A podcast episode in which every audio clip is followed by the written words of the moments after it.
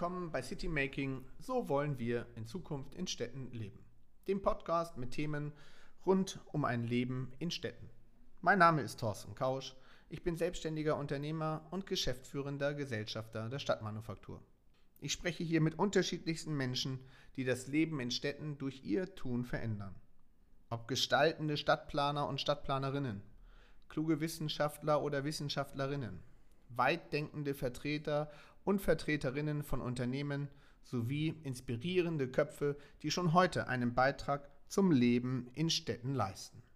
Ich möchte dabei wissen, welche Veränderungen Sie sehen, welche Trends es gibt, wohin sich das Leben in Zukunft in Städten entwickelt und welche Lösungsideen oder konkrete Antworten es heute und in Zukunft geben wird.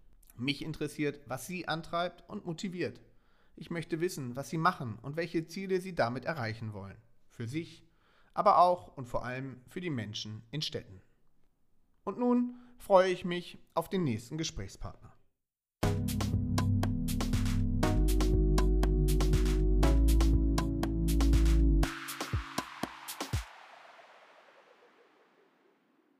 Herzlich willkommen zur neuen Ausgabe des Podcasts City Making.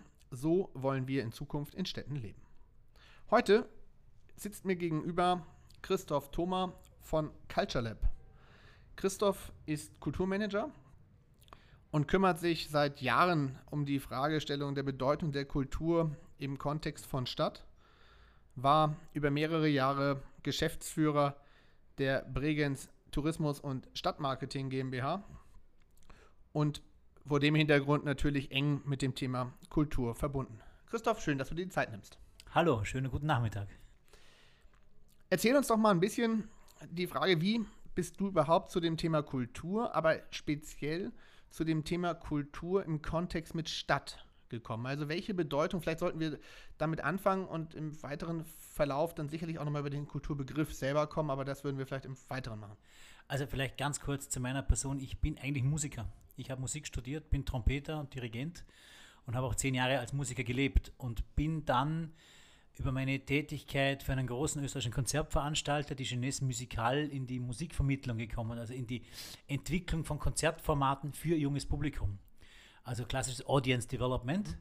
Ähm, und habe mich dann weiterentwickelt in eine Geschäftsführung, Intendanzposition in Graz. Und von dort habe ich dann den Schritt in das Stadtmarketing gewagt. Und im Kontext des Stadtmarketings wurde mir klar, dass Kultur ein wesentlicher Treiber von Stadtentwicklung sein muss und sein kann und eigentlich auch ist. Und so bin ich dann sukzessive draufgekommen, welche Bedeutung Kunst, Kultur für einen Stadtbegriff hat. Okay. Wunderbar.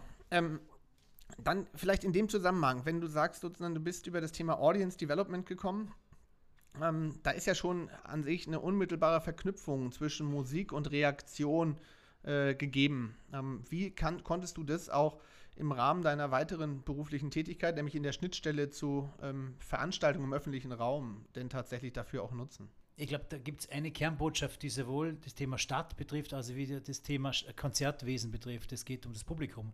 Es geht um die Menschen, die etwas erleben, die etwas wahrnehmen, die mit etwas umgehen, sei es mit Kunst, mit Kultur, mit einem Bild, die eine Reaktion auslöst. Aber genauso jedes Thema, das im öffentlichen Raum sich abspielt, löst eine Reaktion aus. Und das sind ganz viele Schnittmengen zum, zum eigentlichen Konzertbetrieb, zum Veranstaltungsformat bis hin zum, zur, zur Entwicklung von Stadt. Und dort kommt einfach das große Thema, die Identität der Stadtmarke hinein. Und, und das sind so diese, diese Schnittmengen, wo ich sehe zwischen meinem ursprünglichen Beruf als Musiker und jetzt als jemand, der sich doch sehr intensiv mit dem Thema Stadtentwicklung auseinandersetzt, aber immer aus einem kulturellen Gesichtspunkt. Bevor wir da einsteigen, vielleicht einmal vielleicht die, Grund, die, die Klärung deines Verständnisses von Kultur, also der Definition des Kulturbegriffs. Das ist ja ähm, je nachdem, mit wem man gerade spricht, ein sehr, sehr weites Feld. Und ich glaube, um es einordnen zu können, auch der Fragestellung, wie du dieses Thema eigentlich, wie du diesem Thema gegenüberstehst, vielleicht, wie würdest du Kultur im Kontext sozusagen definieren? Also das ganz Wichtigste ist, dass man unterscheiden zwischen Kunst und Kultur. Äh, Kunst, das sind diese, diese Disziplinen, äh, darstellende Kunst, bildende Kunst, Musik, Theater, Literatur, was ein Mittel ist, um Kultur zu übersetzen. Kultur ist alles, was der Mensch schafft. Also alles, was der Mensch äh, schafft. Und da gehört für mich, wenn man so die Teilaspekte des kulturellen Lebens anschaut, man sagt ja auch schon kulturellen Lebens, da geht es um, wenn die Begrifflichkeit be betrachte und auch formuliere, dann will ich damit sagen, ich will ich, alles, was wir als Menschen gestalten, sei das Mode, sei das Kulinarik, sei das Stadtraum, also der ganze öffentliche Raum, das ist für mich der Kulturbegriff. Und der Denkfehler oft ist, dass man Kultur als Kunst gleichsetzt. Und darum ist es oft die Diskussion über, wenn ich heute über einen Kulturpolitiker nachdenke, dann ist der meisten Kunstpolitiker. Der denkt über Förderung der klassischen Kunstformen nach, Förderung von Kunstformen nach. Und Kultur beschäftigt sich mit dem Raum, in dem wir leben. Das ist die Natur und den verändern wir durch kulturelle Eingriffe. Und das ist für mich der Kulturbegriff. Welche Rolle spielt aus deiner Sicht ähm, das, du, hast, du nimmst immer wieder das Wort Erlebnis in den, Rau, äh, in den Mund und ähm, schaust sozusagen, ähm, was Erlebnisse mit Menschen machen, was ähm, damit natürlich dann auch die Kultur schafft. Welche Bedeutung hat dabei das Thema Begegnung, Aufnahme, Wahrnehmung für dich? Zentrale. Für mich ist jedes Erlebnis löst eine Emotion aus. Auch negativ. Ich kann heulen, ich kann weinen, aber ich kann auch freudig, beglückt durch ein Erlebnis mich, mich eine Wahrnehmung empfinden lassen. Und, und da bin ich, bin ich wieder als Musiker. Als Musiker habe ich immer das Ziel, dass ich jemanden berühre. ein Erlebnis berühre. Ja, das stimmt. Also Touch sozusagen. Eine, so eine, eine, Wahrnehmung auslöse. Ja. Und die Wahrnehmung kann eine Gänsehaut sein, die kann ein Glücksgefühl sein, die kann auch ein Glücksgefühl sein, wenn ich vor einem Bild stehe und ein Bild anschaue. Es kann aber genauso im öffentlichen Raum vor einem Brunnen sein oder von, wenn ich höre, wenn ich, wenn ich Vogelgezwitscher höre, was wieder Teil unserer Natur ist. Also das ist für mich so dieses Wahrnehmung schaffen für Menschen einfach Emotion auslösen. Mhm. Das ist für mich die zentrale Botschaft eigentlich auch von, von Stadterlebnis, Raumerlebnis. Dann gucken wir doch mal genau dahin. Wir reden ähm, ja immer mehr über die Fragestellungen, auch im Rahmen von Stadtmarketing, über Identitäten von Räumen, über die Fragestellung, wie viel Kraft gibt eigentlich ein Raum ähm, einer, einer Stadt, einem Quartier. Welche Bedeutung äh, hat dieses aus deiner Sicht erstmal unabhängig von dem Thema Kultur, aber vielleicht auch dann im zweiten Schritt, welche Rolle spielt dabei dann die Kultur als solche? Ich glaube, da muss man zuerst einmal überlegen, äh, wenn man einen Raum, wenn man ein Areal entwickelt oder denkt, dann muss man zuerst mal Nutzungen überlegen. Für was ist ein Raum gedacht? Ähm, das ist die eine Geschichte und, und dann geht es auch immer zu überlegen, wo ist dieser Raum? Wie ist dieser Raum im Stadtgefüge implementiert? Äh, welche, welche Nutzung hat er Fahren? Wie ist er angebunden? Das Stichwort Mobilität, äh, gerade wenn man von innerstädtischen Räumen spricht, aber auch auf ländlichen Räumen. Äh, und die Kraft des Raumes ist für mich immer dann entscheidend, wenn sich Menschen dort aufhalten wollen. Und aufhalten heißt auch queren, äh, heißt sich verweilen wollen, heißt auch Räume zu schaffen, wo Menschen bewusst sich aufhalten wollen. Das kann Grünfläche sein, das kann ein Spielplatz sein.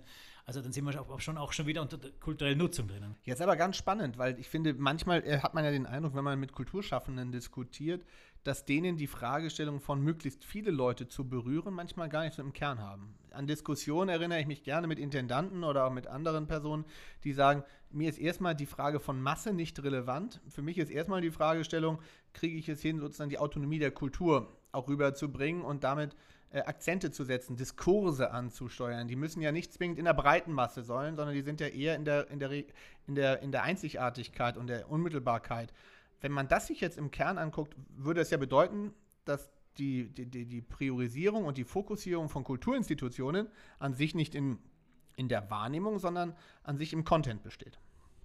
Ja, da müsste ich eigentlich jetzt jedem Intendanten widersprechen. Das primäre Ziel eines, eines, eines, eines Kulturschaffenden, Kulturakteurs ist, Menschen zu erreichen. Und niemand spielt gern vor leeren Räumen, vor leeren Sälen. Also da würde ich jedem Intendanten widersprechen. Das Ziel muss immer sein, Menschen zu erreichen, zahlendes Publikum oder auch ein, freies Publikum zu erreichen. Ja, das, das Argument könnte dann ja sein, die sind alle nicht in der Lage, meinem Intellekt zu folgen, meinem Anspruch. Das ist ja dann gern die Gegenargumentation. Und trotzdem möchte ich meinem Publikum auf Augenhöhe begegnen und möchte ihnen Hilfen, Hilf, Hilf, Hilfestellungen liefern, damit sie einfach einen Zugang zum Thema bekommen, sei das in der Bildung, in der, in der Darstellenden Kunst, in der Musik, auch in der zeitgenössischen Musik. Ähm, die Frage war aber jetzt eine andere.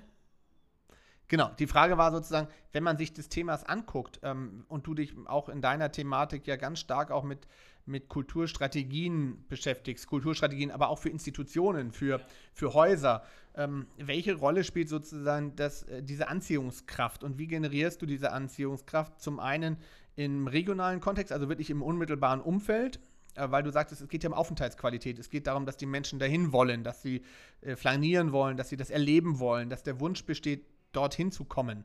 Das muss doch an sich der Kern sein. Es geht doch nur über Inhalt. Du hast das jetzt wunderbar beschrieben. Im Endeffekt geht es um den Inhalt, um die Story, die ich erzählen will. Es geht um die Geschichte, die das Haus, die Institution, der Platz, der Raum, das Areal erzählt. Die Story, die ich erzähle. Und die muss interessant sein. Äh, und das entscheiden wieder Individuen. Und ob das dann für alle interessant ist, für eine Masse interessant ist oder nur für eine intellektuelle Schicht, die einen Diskurs sucht, das sei jetzt dahingestellt. Aber im Endeffekt geht es um Storytelling, um so Storymaking auch, wie man, wie man äh, versucht, diese Geschichte des Ortes, des Raumes, des Platzes, der Institution zu erzählen da sind wir dann tatsächlich ja unmittelbar im, im Umfeld sozusagen des Städtischen angekommen, weil ähm, wenn man sich mit Identitäten beschäftigt, ist es ja so, dass es nicht die eine Identität einer Stadt gibt, sondern es gibt ja ganz verschiedene. Jeder Raum hat seine eigene Identität, jedes, jeder Platz, jedes Quartier hat eine eigene Identität. Welche Rolle sozusagen spielt das Thema Gastronomie? Welche Rolle spielt das Thema Aufenthaltsqualität, was ja häufig über Gastronomie auch entwickelt wird, ähm, für dich, wenn man äh, über die, die einzelne Kraft der Räume dann auch spricht? Ja, ich glaube, diese Einzelaspekte wie Gastronomie und, und, und auch, auch das Thema Mobilität, das sind einfach so Aspekte im Stadtleben, die an sich funktionieren müssen. Das aber immer sehr individuell ist. Das entscheidet jeder für sich selbst, wie, wie, wie er es wertet, wie gut, wie schlecht, äh, ist es qualitativ hochwertig, ist es niederschwellig, bla, hin und her. Das ist, glaube ich, eine Sache, die jeder, jeder Mensch, jedes Individuum für sich entscheiden muss. Ich glaube, die entscheidende Frage in dem ganzen Kontext ist immer, wie bringe ich diese Identität auf, auf einen Level? Mhm eine Stadt will immer alles abdecken. Fragen Sie heute, fragt, fragt du heute oder fragt jemand einen Stadtpolitiker, für was steht seine Stadt, dann will er alles abdecken. Im Grunde genommen geht es auch hier um eine Fokussierung. Es geht hier wirklich um eine Story, um eine Geschichte, die eine Stadt erzählen will. Und wenn das gelingt, dann muss man halt daraus auch die Schlüsse ziehen für die verschiedensten Areale. Und das ist dann diese Story, die sich dann durch, durch, ein, durch eine Stadt durchdekliniert. Mhm. Und da gehört die Gastronomie genauso hinein, obwohl man natürlich, und da muss man es auch wieder ehrlich sein, viele Bereiche gar keinen Einfluss nimmt. Wenn ein privater Investor ein Quartier entwickelt auf seinem privaten Grund, dann macht er das. Ob sich der mit dieser Stadtidentität auseinandersetzt, ist wieder die, die Herausforderung der hiesigen Stadtverwaltung, der hiesigen Stadtpolitik, mit dem in ein Gespräch zu kommen. Aber wenn er nicht will, dann will er nicht. Aber wäre das nicht an sich, wenn man mal an Empfehlungen für Projektentwickler denken würde, also der Fragestellung, ähm, langfristiges Return on Invest zu gewährleisten und auch eine Wertigkeit zu schaffen und eine Akzeptanz innerhalb der Stadt zu schaffen. Wäre das nicht jedem Investor an sich naheliegend zu sagen, setz dich mal mit der Identität nicht nur des Areals auseinander, das tun die wahrscheinlich alle, aber setz dich mit der Identität des Areals drumherum auseinander, bis hin zu der Frage, setz dich mit der Identität der gesamten Stadt auseinander, die vielleicht durch dein Areal nochmal eine besondere Art von Impuls bekommt. Völlig richtig, würde ich sofort unterschreiben. Da liegt sehr viel auch am Stadtmarketing, wenn es sowas gibt, oder an der Wirtschaftsservice, Wirtschaftsförderung, bis hin zur zum Oberbürgermeister abwärts zu seiner Stadtverwaltung. Wie kommuniziert der mit seinen, mit seinen Investoren, mit seinen Projektentwicklern? Wie kann man versuchen auch zu lobbyieren im Positiven, dass die Leute einfach beginnen, die Stadtqualität zu steigern. Und die Stadtqualität gesteigert wird dann, wenn sich die Areale ineinander verzahnen, wenn sie aufeinander korrespondieren, wenn sie miteinander sprechen quasi. Das heißt nicht, wenn der, der, der, das Areal A und das Areal B in keinem Verhältnis zueinander stehen. Ich glaube, das ist die große Herausforderung. Das hängt am Ende des Tages immer an den Vorgaben, an den Strukturen, die geschaffen sind. Darum plädiere ich ja immer für Stadtmarketingorganisationen, die auch äh, in das Thema Stadtentwicklung eingebunden werden, weil die meistens äh, die intensivsten Informationen haben, wie sich eine Stadt gerade entwickelt, was der Bedarf ist, was eine Stadt braucht. Braucht eine Stadt Wohnraum, braucht eine Stadt Handelsfläche, braucht eine Stadt Kulturraum, braucht es ein Kino oder was auch immer, braucht es ein Theater, äh, braucht es öffentliche Spielplätze. Das, das wird ja irgendwo gebündelt. Und wenn man das weiß, dann kann man natürlich versuchen, auch über Genehmigungsverfahren Einfluss zu nehmen aber dafür braucht es auch die Offenheit von allen Seiten. Nun hast du ja als ähm, Consultant die Chance, gerade auch Städte auf diesem Weg zu begleiten. Du bist ähm, ja förmlich schon gesetzt, wenn es darum geht, Kulturhauptstadtbewerbungen zu gewährleisten und auch tatsächlich umzusetzen. Ähm, welche, wie funktioniert das dann? Also tatsächlich ist so eine Kulturhauptstadtbewerbung nicht auch automatisch auch eine Schnittstelle zur Entwicklung der Stadt, auch unter der Perspektive der Infrastruktur, auch unter der Perspektive der Begegnungsräume und der Bedeutung der Kultur als Transmissionsriemen für die Stadt? Also der European Capital of Culture, als ECOC abgekürzt, ist ja ein, ein Produkt, das nichts anderes ist wie ein, ein kulturelles Stadtentwicklungsprojekt Uh, und jetzt zitiere ich Dr. Uli Fuchs, ehemaliger Intendant von Linz 09 und Marseille 2013 Kulturhauptstadt, so ein selbstfinanziertes Stipendium, mhm. wo sich die Stadt aufgrund der Vorgaben der Europäischen Kommission sehr intensiv mit ihrer eigenen Identität auseinandersetzt. Und überlegt, wo sind die blinden Flecken? Jede Stadt hat Räume, hat Flecken, sowohl im Kopf als auch physisch. Ähm, die nicht aufgearbeitet sind, die Zukunftsperspektiven aufzeigen, die Potenziale aufzeigen, wohin sich eine Stadt entwickeln kann. Und das ist Kulturhauptstadt, wenn man ganz ehrlich ist. Da geht es weniger um diese Programmentwicklung, dieses, dieses hohe künstlerische Qualität, die natürlich stimmen muss, aber es geht immer um die, auch dort um eine Story, die man erzählen will. Also ich erlebe das ja momentan sehr intensiv in Chemnitz. Eine Stadt, die ja doch sehr stark in den Medien war vor gut einem Jahr aufgrund dieser Ausschreitungen und die auch nie wirklich abgeebt sind und die auch noch nicht wirklich aufgearbeitet sind, obwohl es eine sehr starke Bewegung aus der Zivilgesellschaft heraus gibt, die sich dieser Thematik stellen. Aber es zeigt einfach Probleme auf, die nicht aufgearbeitet worden sind. Ich behaupte euch, dass gerade, wenn ich die Story hernehme von, von, von, von, von Ostdeutschland, da sind viele Probleme nach der Wendezeit nie aufgearbeitet worden. Die brechen jetzt heraus. Mach das doch an einem Beispiel jetzt mal fest. Also der Fragestellung, ähm, was ist sozusagen der, einer der wichtigen Aspekte im Rahmen der Kulturhauptstadtbewerbung Chemnitz, ähm, die, die auf Basis der eigenen Identität, also der Historie, ähm, aufgegriffen werden und in, der, in die Zukunft aber transferiert werden? Also in Chemnitz ist es schon ganz offensichtlich aufgrund des Namenwechsels. Es fängt an, die Stadt hieß Chemnitz, hieß dann während der, während der, Deutschen Demokratischen Republik Karl-Marx-Stadt und wurde dann wieder Chemnitz. Und mit diesem zweiten Wechsel von Karl-Marx-Stadt zurück zu Chemnitz äh, 1990, also 1989, 90 mit dieser Wende, sind ganz viele Biografien gebrochen worden. Menschen, die von heute auf morgen arbeitslos wurden da ist Vermögen weggebrochen, auch, auch, auch individuell definiertes Vermögen. Ähm, da sind von den 55.000 Arbeitsplätzen in der Industrie sind 50.000 geschliffen worden. Das heißt, da sind ganze Familien vor dem Ruin gestanden. Und das sind Zeiten, die nie aufgearbeitet worden sind. Und das kann man heute, wenn man Kulturhauptstadt nimmt, tatsächlich auch mit mit, mit Kunstprojekten aufarbeiten. Da geht es einfach, dass Kunst Themen ansprechen kann. Mit Kunst kann ich tatsächlich Themen ansprechen, die sehr tief in der Gesellschaft drinstecken, wo auch vielleicht nicht aufgearbeitet sind. Ich sage auch immer wieder, die Sportgeschichte ist nicht aufgearbeitet in, in, der, in der DDR. Da gibt es auch noch weiße Flecken, blinde Flecken, die man aufarbeiten kann über, über interaktive neue Zugänge, wie man heute Ausstellungsformate entwickelt. Das sind für mich so die Zugänge, was Kulturhauptstadt heute kann. Aber nochmal, Kulturhauptstadt ist ein selbstfinanziertes Stipendium, das sie eine Stadt selber auferlegt, wenn sie diesen Prozess durchläuft mit diesem Bewerbungsbuch und allem Pipapo.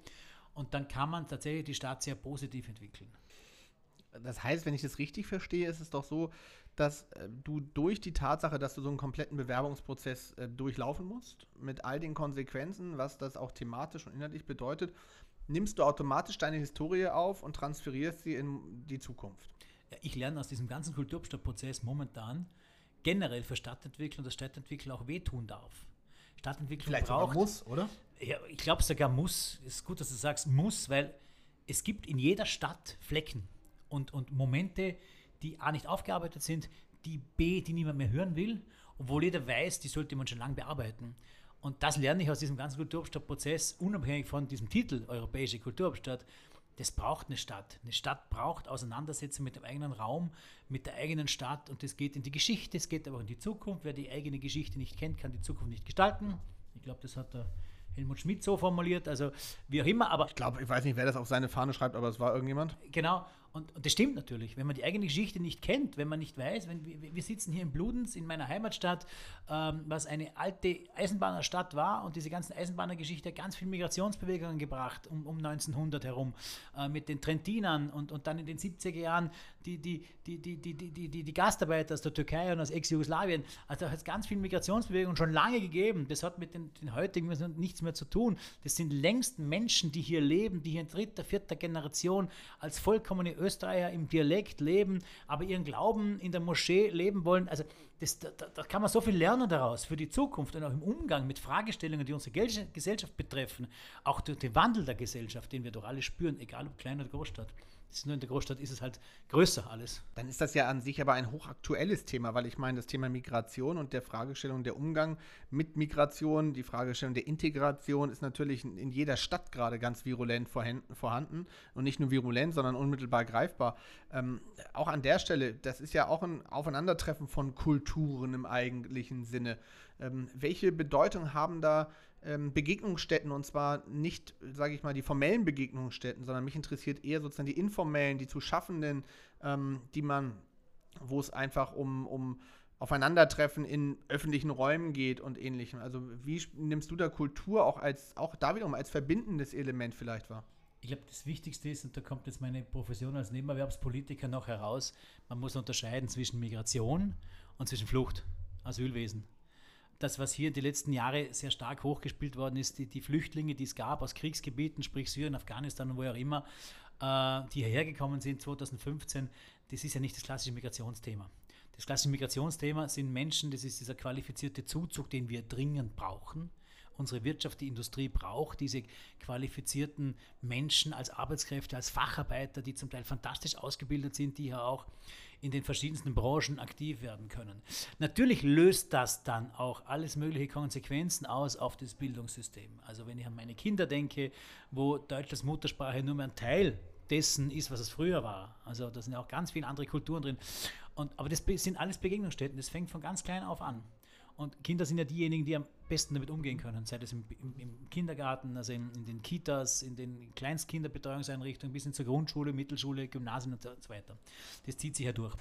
Ähm, was mir abgeht, und da bin ich aber wieder auch als, als Berater so weit, dass ich sage, man muss auch solche Formate schaffen, wo sich Kulturen begegnen können.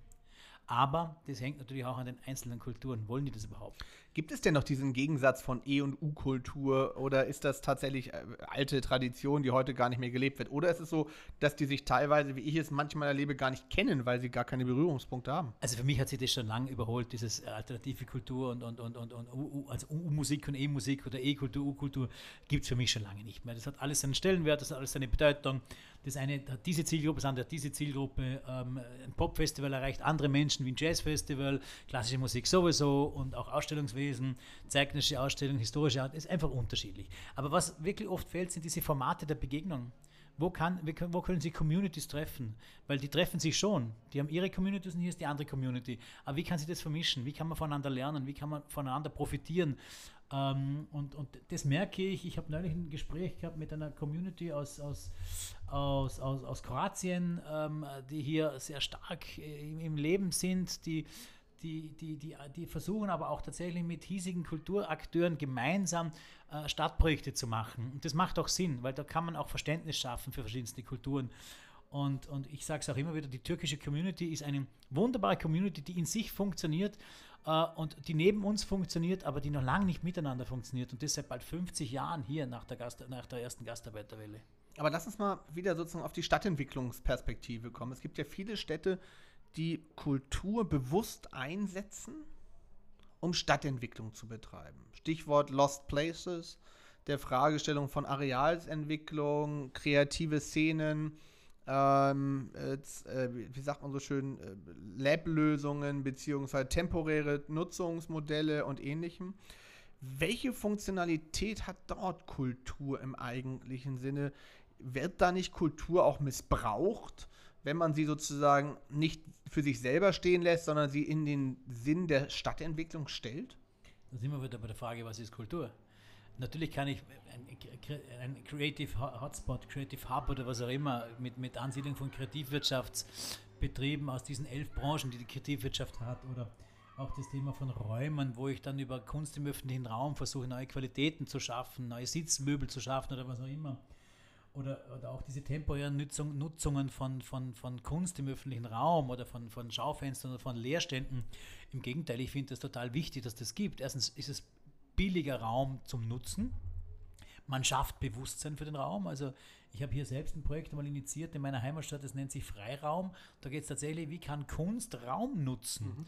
Und, und, und tatsächlich kann man auch die Wertigkeit der Immobilie steigern und des Leerstandes steigern und Bewusstsein auf Leerstände hin, hin, hin, hin, hin, hin lenken. Und das, glaube ich, das hat mit Missbrauch von Kunst und Kultur nichts zu tun. Im Gegenteil, da geht es einfach darum, dass man Bewusstsein schafft, Wahrnehmungspotenziale und Begegnungsstätten schafft und dann, dann macht das Ganze auch Sinn. Aber wie gesagt, Kulturbegriff ist wichtig. Gell? Ich rede hier von Kultur im breitesten Sinne. Naja, aber du hast ja manchmal auch eine Situation, dass ähm, wenn du ähm, die Fragestellung von wertsteigernde äh, äh, Aspekte von Immobilien zum Beispiel dir anguckst oder Reaktivierung oder Aktivierung von Flächen, dann geht es ja ganz schnell auch um Kapitalisierung, was ja sozusagen im Kontext mit, mit Kultur äh, schon eine, eine, eine Fragestellung ist, des Selbstverständnisses von Kultur, oder? Ja. Oder bin ich da wieder auf der falschen Pfad, weil es im Nee, da bist du als, als Wirtschaftsförderer oder jemand, der sich auch mit diesen Thematiken auseinandersetzt, auf völlig richtigen Weg. Wenn ich Quartiere entwickle, steigt der Wert des Quartiers steigt, der Wohnraum wird alles teurer, Gentrifizierung. Äh, äh, das ist ein, ein Prozess, der nicht aufzuhalten ist. Ich erlebe das gerade in Chemnitz, wo ich immer wieder darauf hingewiesen werde von Menschen. Aber wenn man das eine Quartier entwickelt, wird es auch teurer und dann kann man nicht mehr so billig ansiedeln. Das ist Teil von Stadtentwicklung. Das werden wir auch nicht beeinflussen können. Und der Markt, den Markt kann die Öffentlichkeit nur bedingt steuern. Das regelt sich schon von selbst, wenn ich will, dass ein Quartier hochwertiger wird und dort Räume schafft, für die einfach die Aufenthaltsqualität steigern, wo die Verkehrsverbindung besser wird, am besten noch der öffentliche Verkehr gesteigert wird, sei es über Straßenbahn, U-Bahn, Busverbindung etc. pp dann steigt natürlich der Wert und da wird der Wohnraum teurer und dann wird sich die nächste Stadt weiterentwickeln, weil man sieht ja, die Städte werden immer verdichteter. Obwohl, alle Städte verdichten sich und gehen nach oben. Aber es gibt auch andere Städte, die sich weiterentwickeln. Es gibt auch Dinge, wo die Landflucht zu spüren ist, die Stadtflucht, aber es gibt einfach die Städte, die das zulassen, diese Entwicklung, glaube ich, werden am Ende des Tages auch gewinnen. Nun gucke ich mal ein bisschen aus meiner alten Zeit ähm, als Stadtmarketier und natürlich sich im Wettbewerb der Städte befindend. Da ist natürlich Kultur ähm, und ähm, ein wichtiges Element, die Identität und die Glaubwürdigkeit aber noch viel wichtiger. Ähm, die Fragestellung sozusagen, in welcher Form ähm, schafft man es mit Hilfe von Kultur auch diese Glaubwürdigkeit, Sichtbarkeit zu Also man setzt auch an der Stelle ja bewusst manchmal die Förderung von Kultur ein, nicht des Selbstzweckes der Kultur wegen, sondern um tatsächlich auch Aufmerksamkeit zu generieren. Der Fragestellung, ein attraktives Image, ein urbanes Image zu generieren. Auch an der Stelle gleiche Frage. Wird da der Kulturaspekt nicht missbraucht für für ein übergeordnetes Ziel oder ist es dafür auch gut investiert, weil es auch eine Relevanz, weil Kultur eine Relevanz dabei kriegt? Also mit Kunst im öffentlichen Raum oder mit, mit Angeboten im Kunstbereich kann man Relevanz erzeugen, indem man Diskurse auslöst. Also dass der Mensch anfängt nachdenken. Jedes Kunstwerk im öffentlichen Raum löst etwas aus. Da waren wir vorher schon beim Thema Wahrnehmung. Mhm. Ähm, kann auch erschrecken, kann auch negative Assoziationen auslösen. Ähm, und ich, ich glaube, die, die wichtigste ist immer die Identität, die Story, die eine Stadt erzählen will. Und wenn man das dann bis zum Ende durchdekliniert, dann bekomme ich auch Stories, wo Kunst, Kultur Teil dieses Stadtbildes werden. Völlig logisch, völlig nachvollziehbar. Ähm, aber das ist die große Herausforderung, vor der jede Stadt steht. Was, was ich immer wieder warne, eine Stadt sollte nicht alles machen. Mhm. dass die Stadt ja im Verwaltungsbereich ne? für den Bürger alles anbieten musste, das Müllabfuhr und was und, und, und, und diese ganzen Funktionalität, alles, Funktionalität von Stadt muss funktionieren. Aber die Positionierung einer Stadt, die muss klar sein. Welche Story will als Stadt erzählen, um A, Investoren anzulocken, um wettbewerbsfähig zu sein im Bereich Facharbeiter, Fachkräfte, Bildungssystem, ganz ein wichtiges Thema, obwohl es oft von einer höheren Instanz, sprich Land und Bund, mitgesteuert wird. Ähm, also das sind diese Herausforderungen, wo sich eine Stadt stellen muss. Ähm, und, und, dann wird eine Stadt attraktiv und dann steigert sie auch im Wert und dann, ja, dann gibt es auch andere Investoren, da gibt es auch andere äh, Finanzierungsmodelle für Kunst, Kultur, aber auch für Stadtmarketing, also für Events.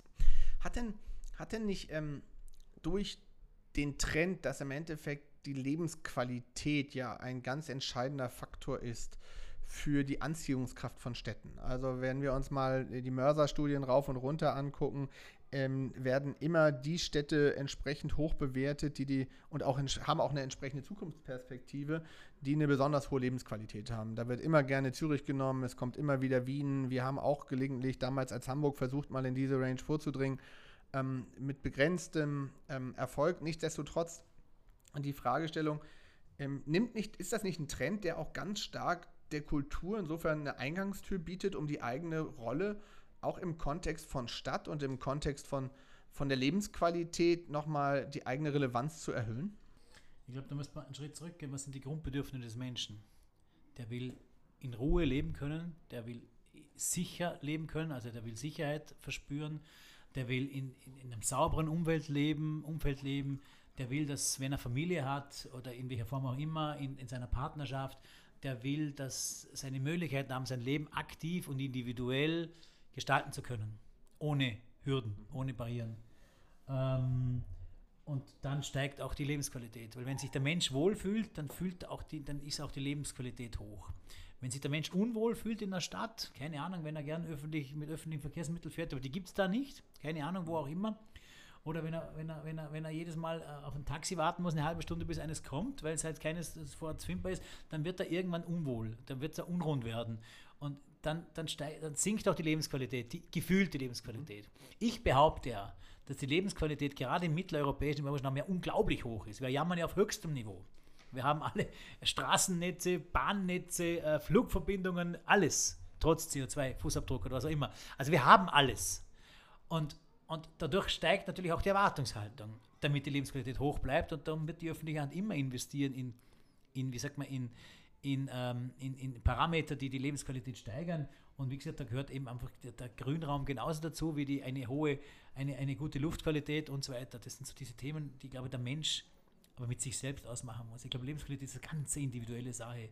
Ich weiß schon, diese Studien, ich bin jetzt kein großer Freund von diesen Studien, weil sie immer relativ sind. Da wird ein Teilaspekt, das ist wie bei Umfragen vor Wahlen, da wird ein Teilaspekt abgefragt und, und dann wird hochgerechnet. Und dann gibt es ein Ergebnis. Und ich weiß schon, ich habe selbst in Wien gelebt, ich liebe diese Stadt. Die, Wien, die Stadt ist sauber, die Stadt hat ein unglaublich hohes Qualitätsbewusstsein, eine der sichersten Städte weltweit, hat ein fantastisches U-Bahn-Netz. Ähm, also Zürich detto. So, soweit ich Hamburg kenne, übrigens auch und nicht erst seit die Elbphilharmonie dasteht. Also ich glaube, das war immer schon ein hochwertiges kulturelles Pflaster mit viel Sport und mit viel Lebensraum. Also ich glaube, das ist ein sehr stark individuelles Gefühl, mhm. das der Mensch hat. Ähm, wenn wir uns ähm, an der Stelle trotzdem nochmal jetzt angucken, äh, bewusst sozusagen auch das, was du mit Culture Lab im Rahmen deiner Beratungsmandate machst. Empfiehlst du denn bewusst deinen Klienten, wenn es um kulturstrategische Prozesse geht, von Institutionen, von Häusern, von wem auch immer, bewusst sich des Gedankens anzunehmen, welchen Beitrag leisten wir zum Gesamtgefüge der Lebensqualität in der Stadt?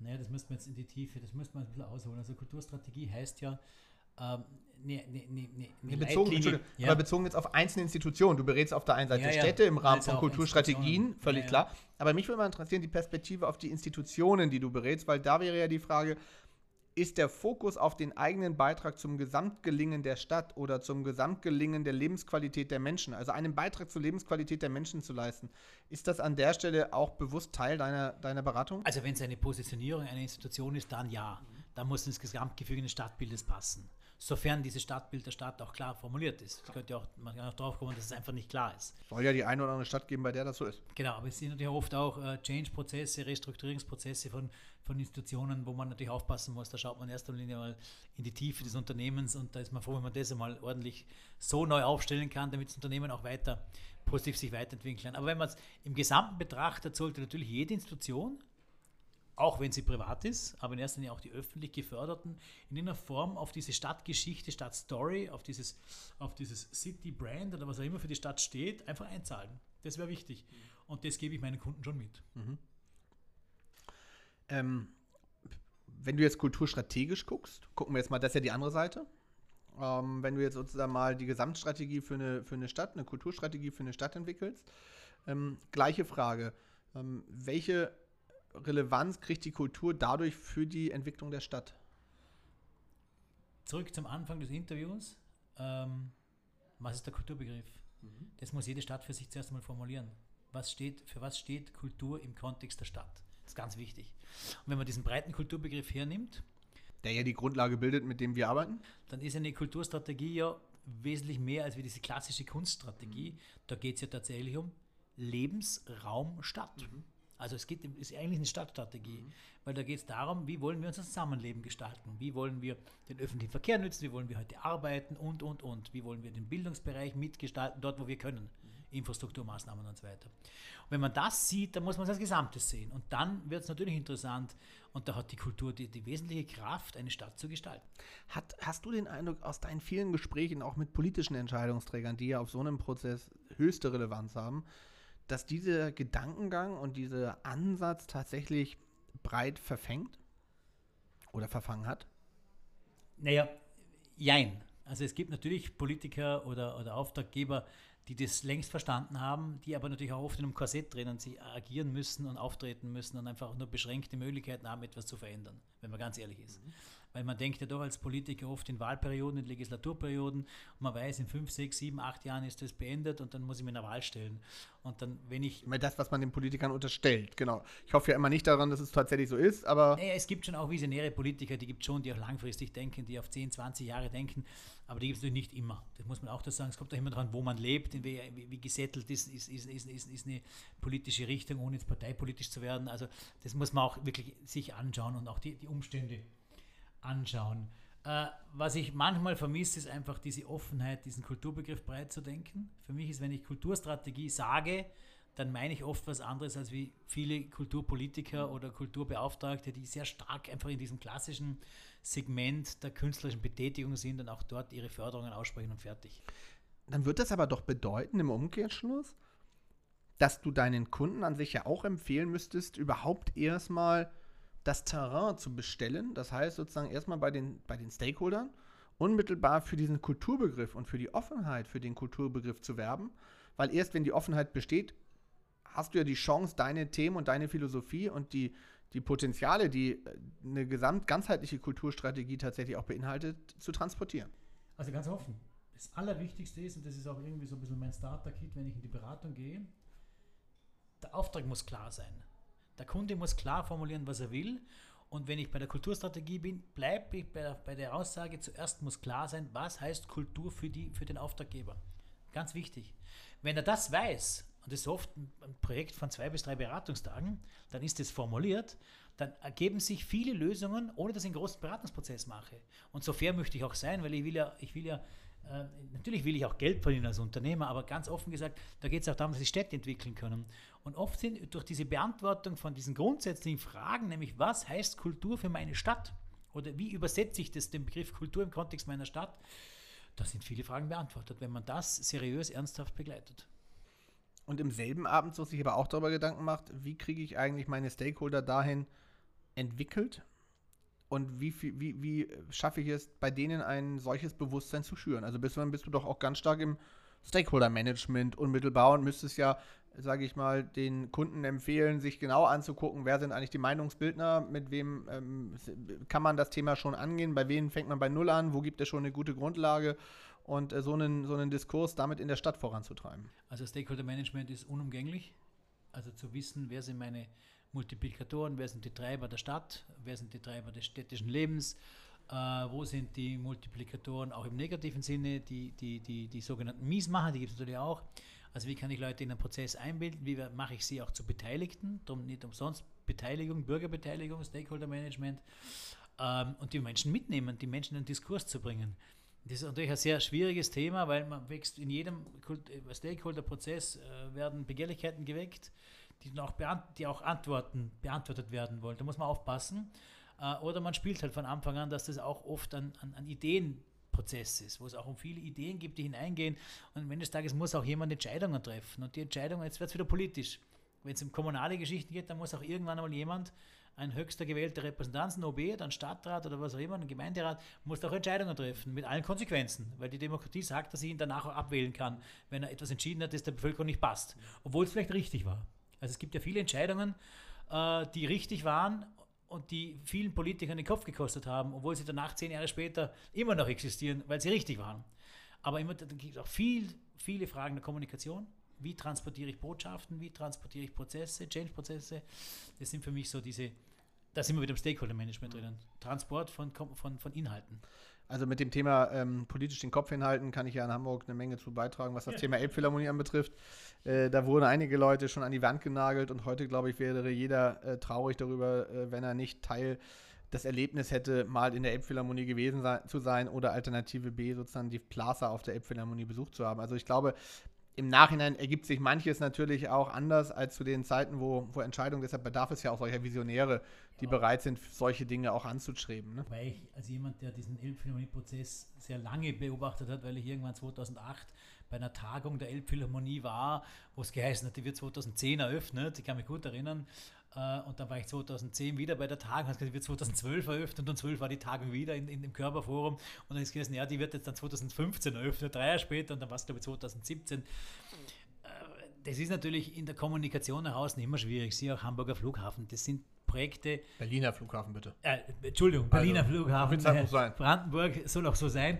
Äh, wenn ich jetzt wieder höre, der wird jetzt wieder geprüft, ob der dann Ende 20 in Betrieb werden gehen kann, äh, dann muss ich schon sagen, das sind natürlich kann man, kann man nicht nachvollziehen.